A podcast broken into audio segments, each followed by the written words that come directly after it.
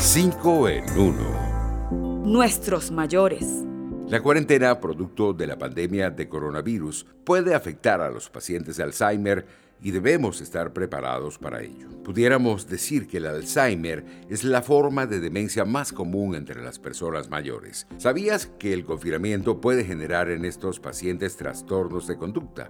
Hay algunas recomendaciones que podemos seguir para tratar a nuestros familiares con esta condición. Primero, la rutina le confiere a la persona con demencia cierta capacidad de predecir lo que le va a ocurrir. Por eso conviene mantener un plan de actividades en estos casos. Un ejemplo, la hora de levantarse y acostarse, no debería variar de un día a otro, incluyendo los rituales de higiene y de limpieza.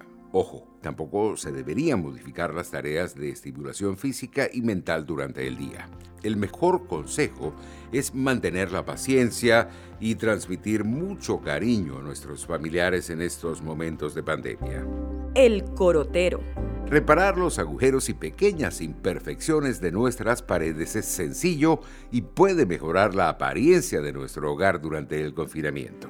Los cuadros que colgamos en el pasado, con el tiempo, van dejando huellas en las paredes de la casa que podemos cubrir fácilmente para dejarlas como nuevas. Y ustedes preguntarán, ¿cómo lo hacemos?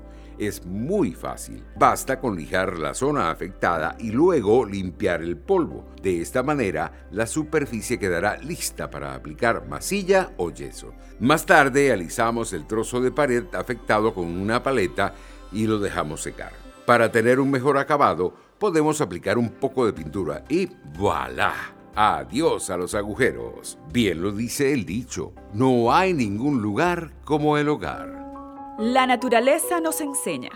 El cacao venezolano es de los mejores del mundo y comenzó a cultivarse hace más de 400 años. Si la memoria no me falla, la noticia más antigua hasta ahora conocida de este cultivo venezolano data del siglo XVI.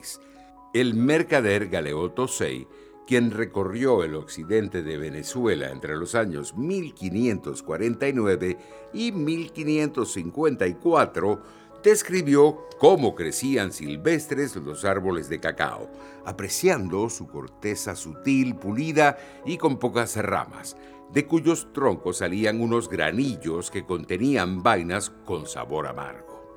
Lo interesante es que el cacao de nuestro país hoy es reconocido entre los mejores del planeta. En 2020, la marca venezolana Franceschi Chocolate recibió cinco galardones en el Great Taste Award con sus versiones de Río Caribe. Como dicen, el chocolate excelente para poderse beber tres cosas a menester, espeso, dulce y caliente.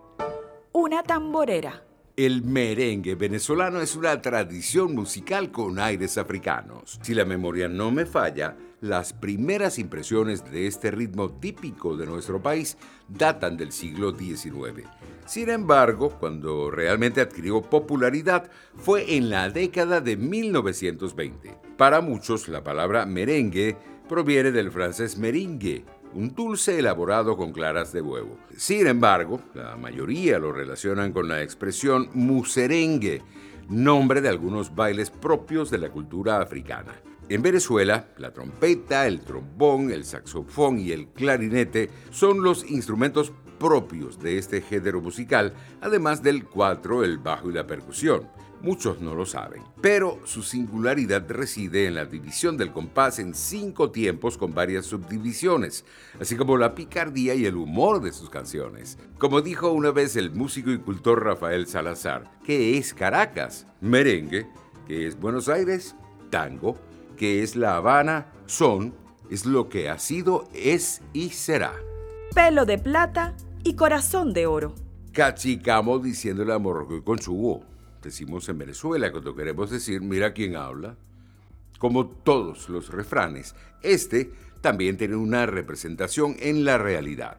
El cachicamo o armadillo sabanero tiene una armadura ósea o coraza muy característica que posee hasta ocho bandas móviles, mientras el morrocoy o tortuga terrestre Posee un caparazón negro o pardo oscuro con manchas amarillas. Ya saben lo que dicen. Cachicamo diciéndole a Morrocoy con chuo. Hasta aquí 5 en 1. Nos vemos.